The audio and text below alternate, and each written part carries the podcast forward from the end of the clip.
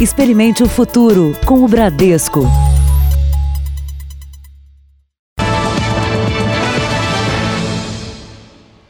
Olá, boa noite para você. Boa noite. Subiu para 182 o número de casos suspeitos de coronavírus no país. 66 deles estão em São Paulo.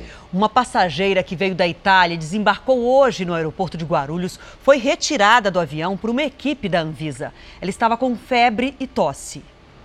O voo saiu de Milão na noite de quinta-feira e chegou ao Brasil pouco depois das 5 da manhã de hoje. Mas ninguém pôde desembarcar havia uma passageira com suspeita de coronavírus. Quando se aproximou de São Paulo, o piloto avisou à torre de controle que havia uma passageira a bordo com sintomas da doença. Assim que a aeronave aterrissou, uma equipe da Anvisa entrou no avião e trouxe a passageira, que tem 30 anos, para ser examinada neste posto médico que fica no saguão de embarque. Daqui, ela foi levada para um hospital em Guarulhos, onde fez exames específicos para coronavírus. Depois que a companhia aérea cumpriu o protocolo, o desembarque dos passageiros e tripulantes foi liberado. Eles foram em situações especiais de pessoas com suspeita e isolaram essas pessoas, tiraram antes do avião. E quem estava próximo teve que preencher um formuláriozinho dando o endereço, tudo para contato. Um auxiliar de despacho que trabalha no aeroporto de Guarulhos também apresentou sintomas e foi encaminhado para o mesmo hospital. A Secretaria de Saúde não informa o estado clínico deles. Dos 85 casos suspeitos notificados, neste momento nós estamos com 66. Por semana, 150 voos ligam São Paulo à Europa. O único caso confirmado no Brasil é do empresário de 61 anos, morador de São Paulo, que chegou da Itália há uma semana.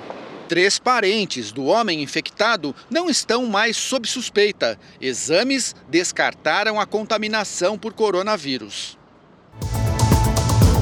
Veja agora outras notícias do coronavírus. Organização Mundial de Saúde aumenta risco do vírus.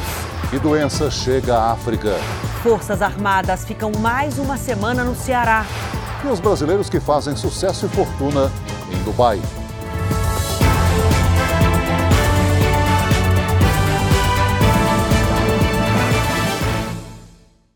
Oferecimento: Bradesco. Experimente o futuro hoje.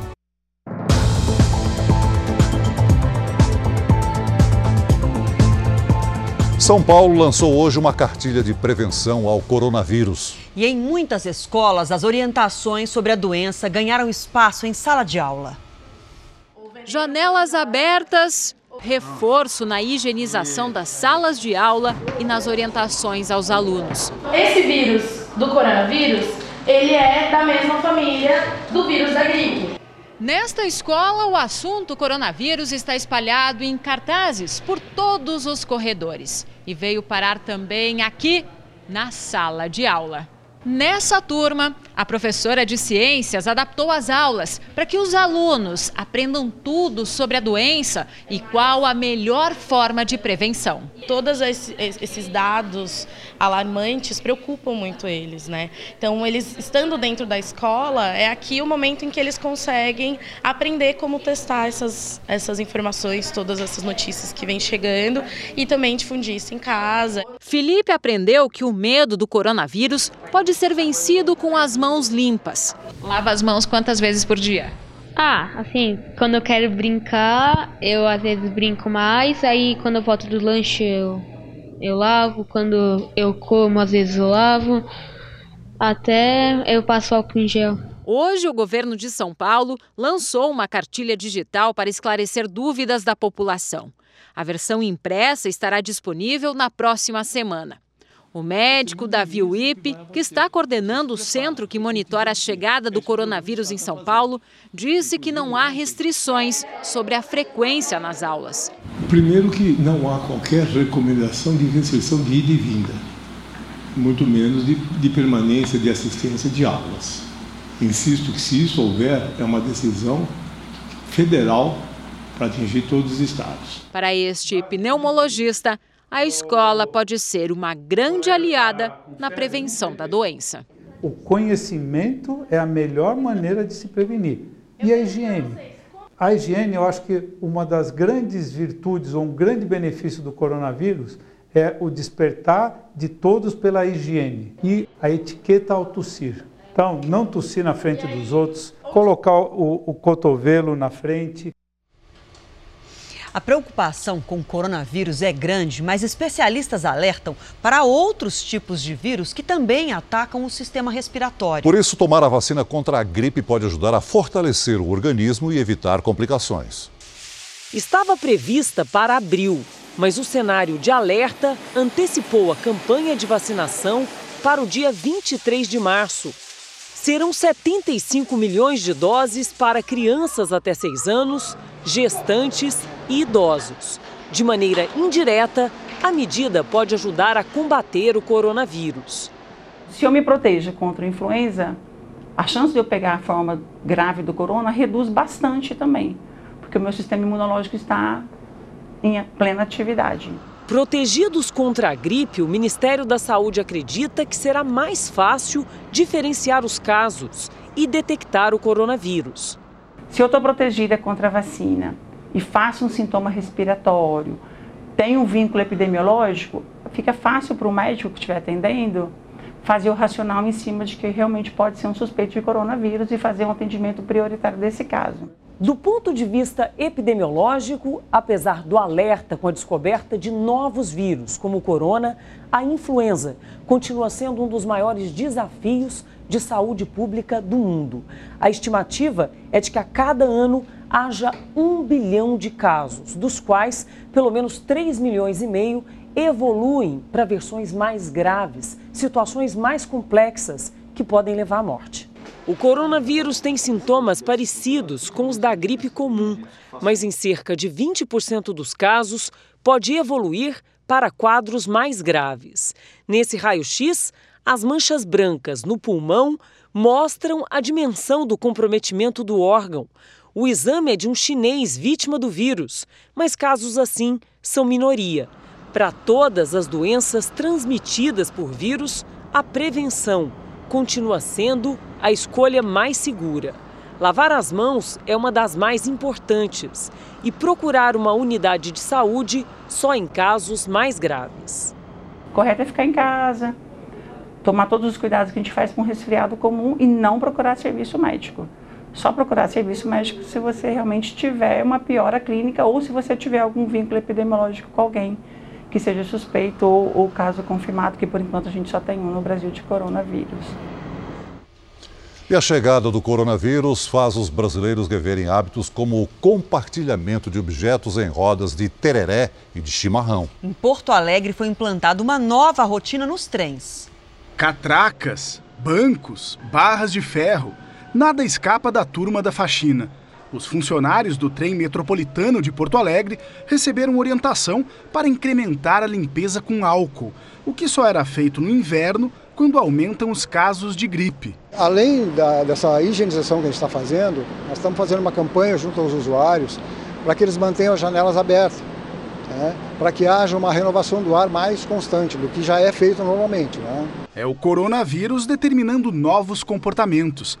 Mas mesmo antes do surto, este quiosque que aluga kits de chimarrão na região metropolitana de Porto Alegre tomava cuidado para evitar a transmissão de doenças. As bombas são esterilizadas em alta temperatura. Ela vai a 127 graus e 1,5 kg de pressão, eliminando completamente qualquer tipo de bactéria, vírus, qualquer tipo de contaminação. Autoridades de saúde sugerem agora que seja revisto o hábito de passar a cuia de mão em mão, um costume quando se bebe tereré em Mato Grosso do Sul e por aqui entre os fãs do chimarrão. Como o coronavírus pode ser transmitido pela saliva, o hábito de compartilhar a bomba na roda de chimarrão tem um risco potencial. Nesse momento de epidemia, o correto, segundo os médicos, é cada um ter seus próprios utensílios. É mais fácil evitar, né? Eu sempre tenho o meu, né? E nos Estados Unidos voltou a aumentar o número de casos confirmados da doença. Nós vamos até Nova York com a correspondente Evelyn Bastos. Boa noite, Evelyn. São quantos infectados? Olá, Celso. Muito boa noite para você. Boa noite a todos. Agora já são mais de 60 pacientes que testaram positivo para o coronavírus e que estão espalhados em diversas unidades de saúde do país recebendo tratamento. E agora há pouco foi confirmado o segundo caso de coronavírus na Califórnia de origem desconhecida. Segundo o Centro de Controle e Prevenção de Doenças, 285 americanos que estavam no cruzeiro Diamond Princess atracado no Japão estão em quarentena aqui nos Estados Unidos. Hoje, mais uma vez, o mercado financeiro reagiu de forma negativa às notícias sobre o coronavírus e o índice Dow Jones completou uma semana inteira no vermelho, com queda de 12,4%. O aumento no número de casos em todo o mundo preocupa as autoridades. A Organização Mundial da Saúde disse hoje que o surto de coronavírus atingiu o nível mais alto de risco para o mundo e pediu que a população não se assuste, mas esteja preparada para uma disseminação de grande impacto. A recomendação da OMS de evitar o desespero parece não ter funcionado. Aqui em Nova York, por exemplo, onde nem há casos confirmados de coronavírus, a população já começou a estocar alguns produtos em casa. Essa já é a quinta farmácia pela qual eu passo hoje e nas prateleiras já faltam máscaras e álcool gel. A Marinha Americana ordenou que cerca de 40 embarcações que fizeram escala no Pacífico fiquem em quarentena por 14 dias em alto mar. O governo americano ofereceu ajuda ao Irã para o combate à epidemia que já matou 34 iranianos, o maior número de vítimas fora da China. Nas ruas da Itália, alerta máximo e todos se protegem contra o vírus que já matou 21 pessoas e contaminou 821. Bielorrússia, país de Gales e Nova Zelândia anunciaram os primeiros casos de coronavírus. No México, um segundo caso da doença foi confirmado. A Inglaterra confirmou a primeira morte no país. A vítima era um passageiro do cruzeiro Diamond Princess, atracado no Japão. Em Tóquio, complexos de parques temáticos foram fechados para conter a propagação do vírus, que já contaminou 931 japoneses e matou 10. A Nigéria confirmou que uma pessoa está infectada. É o primeiro caso de coronavírus no continente africano. O vírus se espalhou por 56 países e contaminou mais de 83 mil pessoas. E agora vamos ver os efeitos no mercado financeiro aqui do Brasil. O dólar subiu pela oitava vez seguida e fechou esta sexta-feira a R$ 4,48, alta de 0,10% hoje. Mas na semana, a moeda americana acumula alta de 2,01% e no mês de fevereiro 4,57%. Já a Bolsa de Valores de São Paulo, depois de duas quedas fortes, encerrou o dia hoje em alta de 1,15%, com 104.171 pontos. E ainda nesta edição, outras informações sobre o avanço do coronavírus. A Corregedoria da Polícia Militar do Rio de Janeiro apura possíveis excessos durante uma operação de combate ao tráfico de drogas. Imagens que circulam em redes sociais mostram uma mulher arrastada com violência por um dos militares. No vídeo gravado no Morro do Preventório, em Niterói, o policial militar segura a mulher pelo pescoço. Outras pessoas tentam ajudar, mas são empurradas. O PM tira uma arma da cintura. Tudo começou depois de um homem ser baleado de raspão assim que uma viatura chegou ao local. Três pessoas foram levadas à delegacia. Priscila é a mulher que aparece sendo arrastada pelo policial. Ela é dona de uma lanchonete que foi depredada na confusão. Ela conta que só tentou ajudar o homem ferido. Ele me agarrou de uma maneira como se eu fosse uma bandida.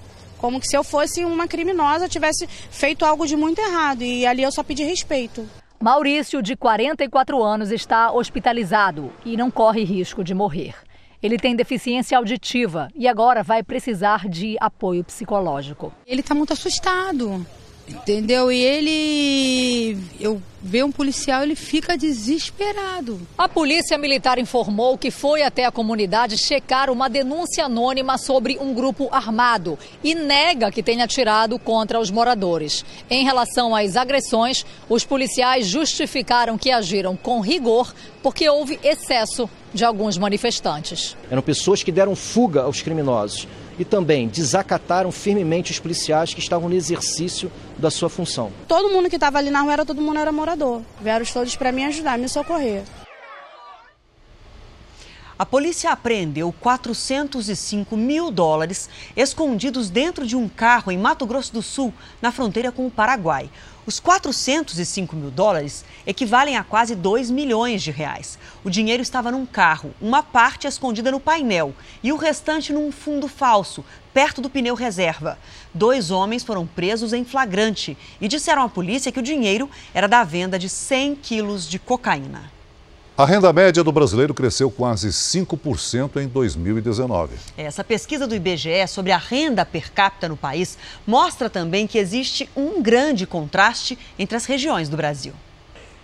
Geraldo é produtor musical, casado e pai de um adolescente. A família típica de São Paulo mora na região metropolitana da capital. Aqui, a renda vem de uma rotina de trabalho, inclusive aos finais de semana. Quando a gente vê que o orçamento ele estourou, é onde eu começo a procurar alguns freelancers para fazer. Eu faço diversos tipos de trabalho, como motoboy, eu faço trabalho com alguns outros grupos extras. O orçamento familiar passa dos 4 mil reais por mês.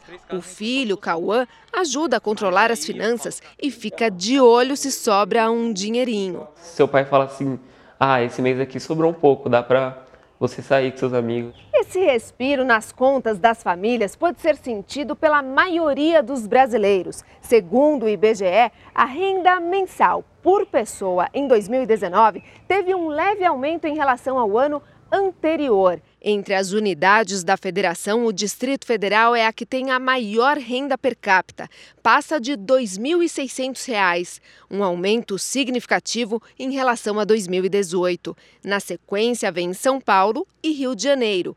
Em 12 estados, a renda média per capita ainda fica abaixo de um salário mínimo. O Maranhão é o que tem a menor renda do país. Estruturas econômicas precárias, né? Acaba se refletindo em baixa remuneração e também tem um outro aspecto que está relacionado às condições dos domicílios, né? muitos domicílios inclusive com um número mais elevado de moradores, né? quando nós efetuamos esse cálculo acaba refletindo-se nessa, nessa remuneração baixa. A Agência Reguladora de Comunicação em Portugal deu um prazo de 24 horas para que a rede de televisão TVI transmita os direitos de resposta exigidos pela Igreja Universal do Reino de Deus. Numa série de reportagens, a emissora portuguesa acusou a igreja de realizar adoções ilegais, o que foi desmentido pela investigação e pela justiça. A TVI enfrenta uma crise de audiência e faturamento e prejuízo que passa de 200 milhões de reais. A determinação é resultado de uma ordem da maior instância da justiça portuguesa. E, segundo o advogado da Igreja Universal, Martim Menezes, precisa ser cumprida em 24 horas depois de a emissora receber a notificação. Quando o dia não é útil, vai passar para a semana seguinte. Portanto, a expectativa que há, se a TVI recebeu hoje, é que na segunda-feira passe o primeiro direito de resposta. O processo se refere a uma série de reportagens em 2017 em que a TVI acusava a Igreja Universal de ter uma rede ilegal de adoções. A história foi desmentida pela justiça portuguesa. E uma das entrevistadas chegou a pedir desculpas ao juiz por ter mentido, segundo ela, manipulada pela repórter Alexandra Borges. A decisão da entidade reguladora para a comunicação social exige a exibição de nove textos de retratação duas vezes ao dia durante nove dias úteis. Se a ordem não for cumprida, a TVI deve responder pelo crime de desobediência qualificada, que prevê multa e um novo processo. O advogado explica ainda que existe outra ação na justiça contra a TVI por danos materiais e morais sofridos pela Universal. Ao não passar de imediato no mesmo espaço público para toda a audiência, sofreu logo essa entidade um dano. Além disso, teve que contratar depois consultores, advogados e tudo isso. Nossa equipe tentou contato com a TVI, mas não teve resposta. A determinação é mais um golpe na TVI porque acontece no momento em que a empresa que controla o capital da emissora portuguesa registra uma forte queda de faturamento. Um prejuízo no ano passado equivalente a 225 milhões de reais. O resultado é ainda pior do que o registrado em 2018, quando a receita da emissora também sofreu forte impacto. Além da crise financeira e de credibilidade, A TVI também enfrenta uma enorme fuga de audiência. Em 2019, ela foi ultrapassada pela concorrente SIC. Veja a seguir: Forças Armadas ficam mais uma semana no Ceará. E daqui a pouco, na nossa série especial, o brasileiro que se mudou para Dubai para ensinar jiu-jitsu, a luta que conquistou sheiks.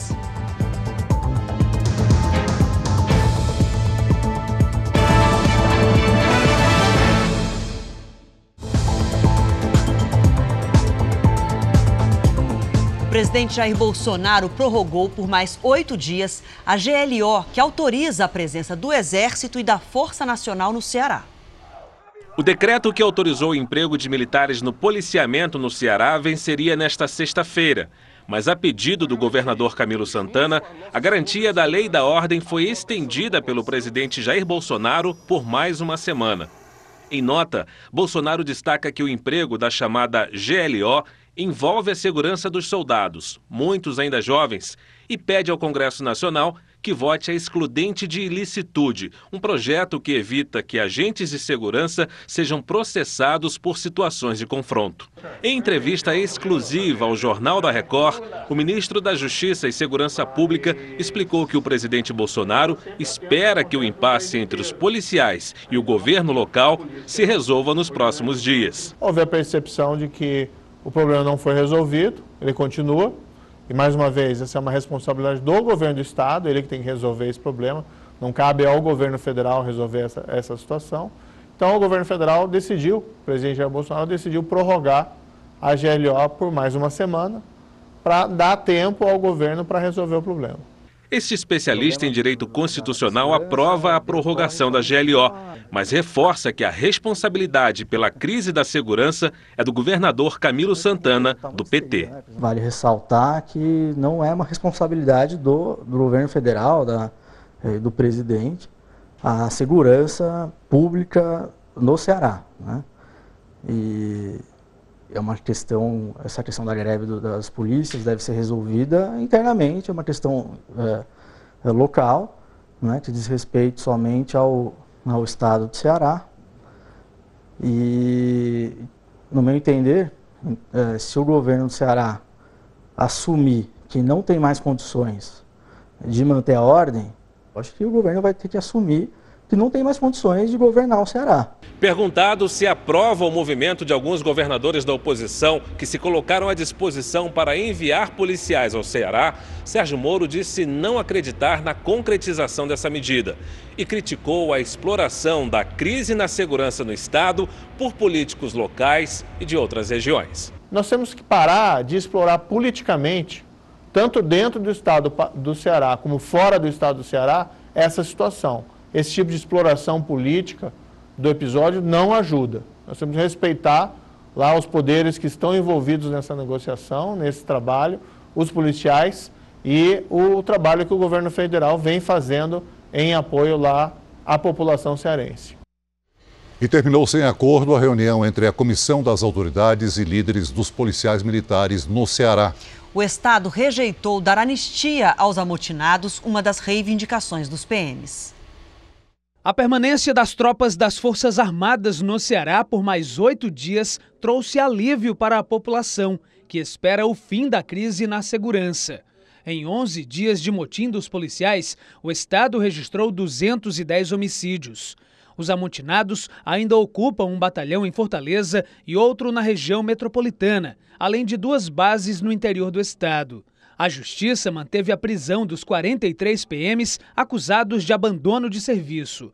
Hoje, a comissão que negocia com os policiais não chegou a um acordo. A categoria nomeou como interlocutor o cabo Sabino, mas a comissão se recusa a conversar com o militar que tem mandado de prisão por suspeita de liderar o movimento. Não faria sentido sentar à mesa do Poder Judiciário, do Poder Legislativo, do Ministério Público, da Força Nacional e do Exército Brasileiro uma pessoa que está nesta condição. Outro impasse é um dos 18 itens de reivindicação. Os militares querem a extinção de todos os processos criminais e administrativos contra os PMs envolvidos na paralisação.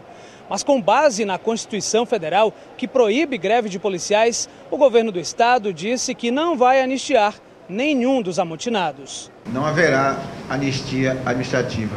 Dentro de um Estado democrático de direito não se vê maior amplitude, maior possibilidade, maior contraditório, transparência do que está sendo oferecido. Então a gente espera, clama que, que a razão venha à tona e isso seja aceito, verificado como o que é legalmente possível. Veja a seguir: exclusivo, caso da família carbonizada. Depoimento revela que o plano era matar pai, mãe e filho. E na série especial, os projetos extravagantes de um brasileiro que atende milionários em Dubai.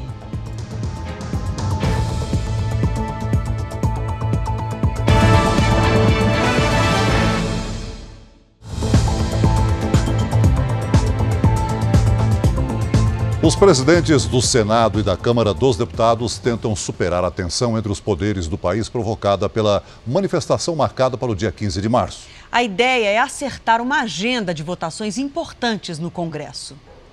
O presidente do Senado, Davi Alcolumbre, teria telefonado diretamente para o presidente Jair Bolsonaro e para os presidentes da Câmara, Rodrigo Maia, e do Supremo Tribunal Federal, Dias Toffoli, na tentativa de reduzir a tensão diante das reações sobre a manifestação marcada para 15 de março. O acordo costurado por Alcolumbre prevê a votação dos vetos do presidente à Lei Orçamentária Anual de 2020, principalmente das emendas parlamentares, verbas que os deputados e senadores destinam para as regiões em que atuam.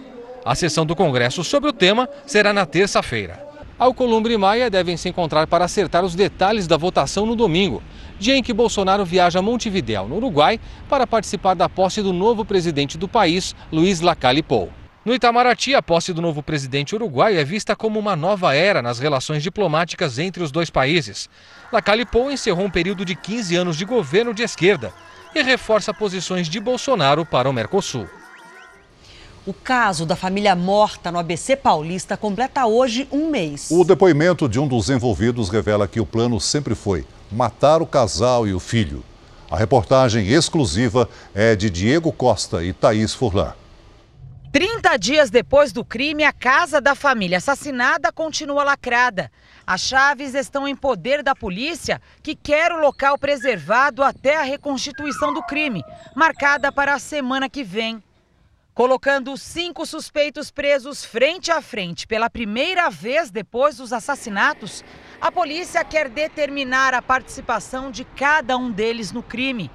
Ana Flávia Gonçalves, a namorada dela, Karina de Abreu, Juliano e Jonathan Ramos, primos de Karina, e de um amigo deles, Guilherme da Silva. Todos tiveram a prisão temporária prorrogada por mais 30 dias. A tese da polícia é que os cinco planejaram as mortes antes de entrar na casa para cometer o roubo. É o que consta no depoimento de Jonathan Ramos. O núcleo de jornalismo investigativo da Record TV teve acesso com exclusividade ao documento.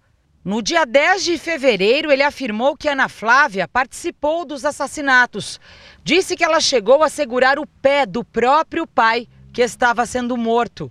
No dia seguinte, Jonathan voltou à polícia e afirmou ter mentido no dia anterior e que desde o início eles planejaram matar e roubar. E que o desfecho de assassinar a família era pela herança de Ana Flávia. Ele disse ainda que o combinado era que Karine e Ana Flávia iriam matar e os três jovens iriam roubar a casa.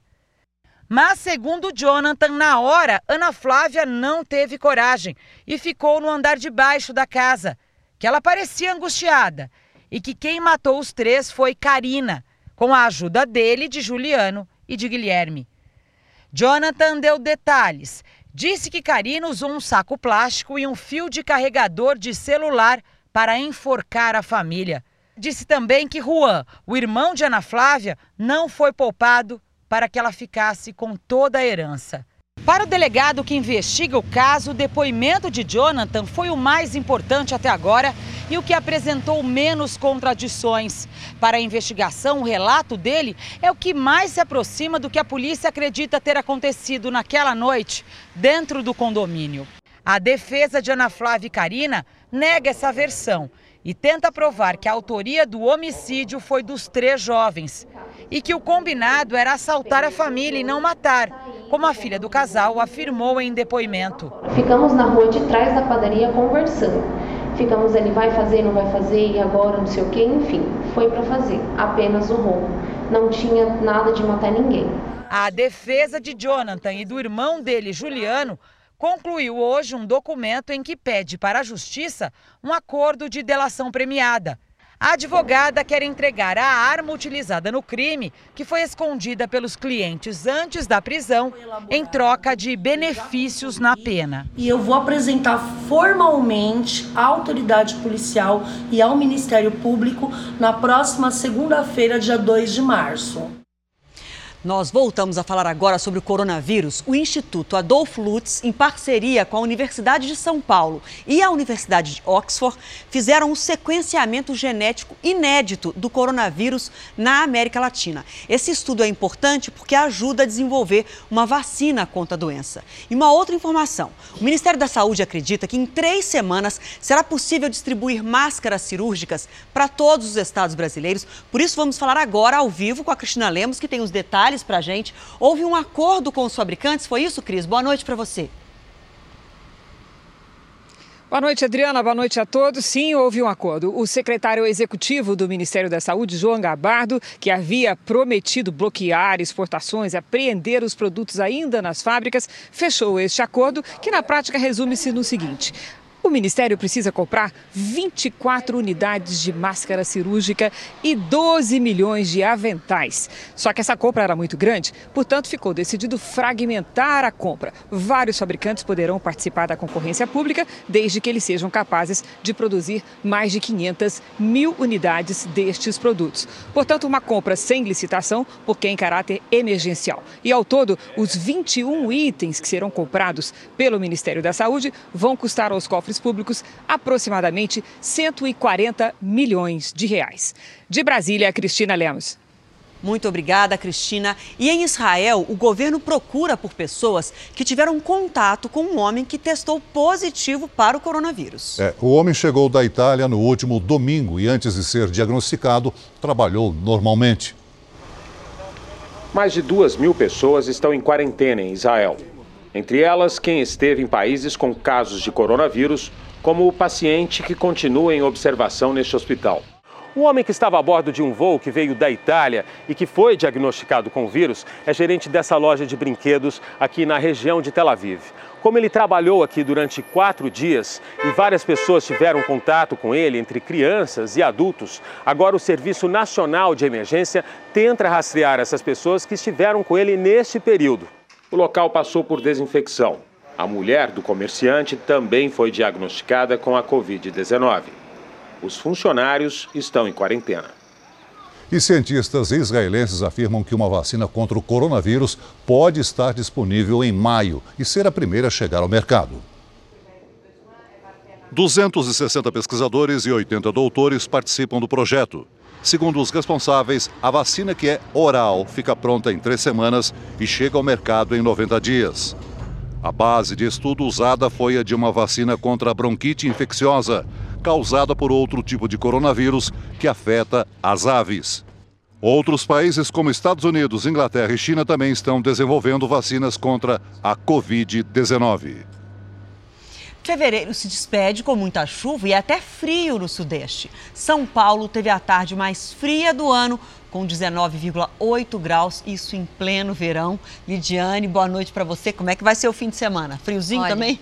Com friozinho, viu, Adriana? Boa noite para você, para o Celso, para quem está aí do outro lado. Com bastante chuva pelo país. E no Sudeste, São Paulo, Rio de Janeiro e Minas em alerta. Só na próxima semana deve chover o esperado para todo o mês de março entre Minas Gerais e o Rio de Janeiro. Tem muita chuva prevista também no norte e no nordeste. A frente fria estacionada no sudeste atrai a umidade da Amazônia e não para de formar nuvens carregadas. Segundo o Serviço Geológico do Brasil, em Minas Gerais, a situação mais crítica envolve a cidade de Patrocínio do Muriaé, em Minas Gerais, onde o rio Muriaé transbordou e o nível continua subindo. Nas próximas horas, isso pode se repetir em Cardoso Moreira e Itaperuna, no Rio. No Nordeste, Piauí, Ceará, Paraíba e Pernambuco devem concentrar as chuvas mais fortes. Em Florianópolis, previsão de chuva fraca, com 26 graus. Em Cuiabá, pancadas com 33. Em Teresina, chuva forte também e 30 graus. Tempo delivery? Vamos. Vamos atender a Marta, que é de Porto Velho, Rondônia. Como é que fica por lá? Olha, Marta, a sua cidade está naquele caminho da chuva forte, viu? Amanhã, 31 graus e no domingo 29. Em São Paulo, a chuva e o friozinho continuam com 22 graus no fim de semana. Entre segunda e terça-feira deve voltar a chover forte na capital paulista. Bom fim de semana. É, a chuva vem por aí. Vem. Obrigada. Não é exatamente do outro lado do mundo, mas é quase, viu? Mais de 12 mil quilômetros separam o Brasil de Dubai, nos Emirados Árabes. Brasileiros que romperam a barreira da geografia contam como é viver num lugar tão distante.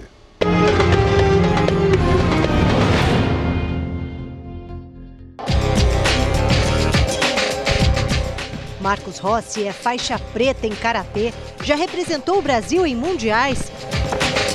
Tem doutorado em educação física e não conseguia emprego no Brasil soube que em algum lugar do Oriente Médio procuravam instrutores de jiu-jitsu e, como também é professor, foi atrás. Esse lugar era Dubai.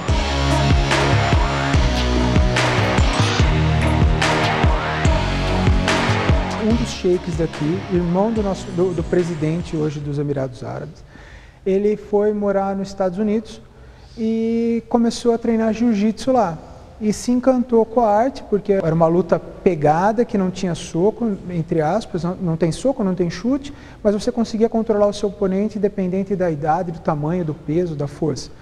Hoje, o jiu-jitsu é a luta mais praticada nos Emirados e os instrutores brasileiros são muito requisitados. Hoje, o jiu-jitsu aqui ele faz parte do currículo escolar do, do, da escola do governo e faz parte das Forças Armadas. Marcos já mora em Dubai há 12 anos. É coordenador da Academia de Polícia e tem entre os alunos os próprios sheiks. Por enquanto é aqui que eu vou ficar, entendeu? Como Marcos, o paulista Vincenzo tem entre seus clientes algumas das famílias mais poderosas de Dubai. O arquiteto mal tinha ouvido falar em Dubai quando veio a convite de um amigo que precisava de ajuda em um projeto. Ele me propôs ficar aí mais uma semana, duas, eu fiquei. Eu fiz o projeto, depois que eu fiz o projeto, ele falou assim, não, fez um escritório junto. Depois de três meses eu tinha o um escritório de arquitetura. Nossa, foi tudo assim muito, muito rápido. Muito rápido, muito rápido. É super legal. Rápido também foi o aumento da clientela endinheirada. A gente faz, faz casa, gente, na verdade são meio que palácios, né? É uma escala gigante, né? Banheiro, por exemplo, de 120 metros quadrados, sabe? Umas coisas assim que acaba sendo um banheiro que é uma sala, né? Um, é, uma, é uma casa. Agora mesmo eu fiz um, um projeto na fazenda de um dos sheiks em, Sharjah. É um prédio que cabe mais ou menos 120 carros. São coisas assim que a gente faz que, que o dia a dia de uma pessoa, até uma pessoa rica, entendeu? Não é normal.